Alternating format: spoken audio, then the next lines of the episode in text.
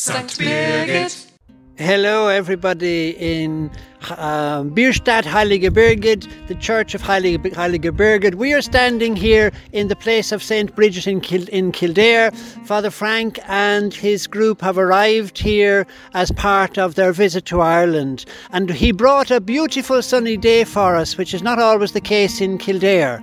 So we're here in the grounds of the cathedral, and half of the group has ascended 130 metres up the round tower, which Father Frank will show you before the podcast is over, and they're seeing all the scenery all around, while the other half of the group is inside in the cathedral looking at the sacred spots that are there. And we're going to join them in the cathedral now for a few minutes. It's such a joy to us here in Kildare once again to have a group from Bierstadt, from Wiesbaden, and the uh, groups have continually come from uh, Wiesbaden and Bierstadt to visit us in Kildare, and we're so delighted to have you when you come. And I was privileged to be able to go and spend a summer in uh, Bierstadt uh, in 1981, and it was one of the most wonderful experiences of my life to be able to share those few weeks with you. Father Franz Meister was the parish priest there, and when I went to visit, it was his lovely mother who looked after me and cared for me during that marvellous month.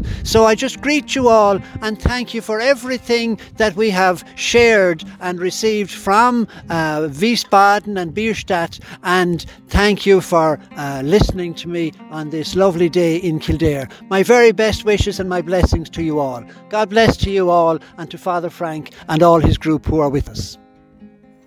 Ja, das war Father Adrian und wir freuen uns einfach unheimlich hier äh, in Kildare zu sein, dort, wo die heilige Birgit gelebt hat, wo sie gewirkt hat, wo auch unsere Pfarrei gewissermaßen ihre Wurzeln hat. Und ähm, ich habe schon eine herzliche Einladung ausgesprochen. Äh, Die Gemeinde und auch er ist herzlich eingeladen, natürlich auch uns zu besuchen. Vielleicht wird das hier mal irgendwann was. Wir halten diesen Kontakt jedenfalls lebendig. Äh, Und so grüße ich auch im Namen der ganzen Gruppe ganz herzlich alle in Wiesbaden.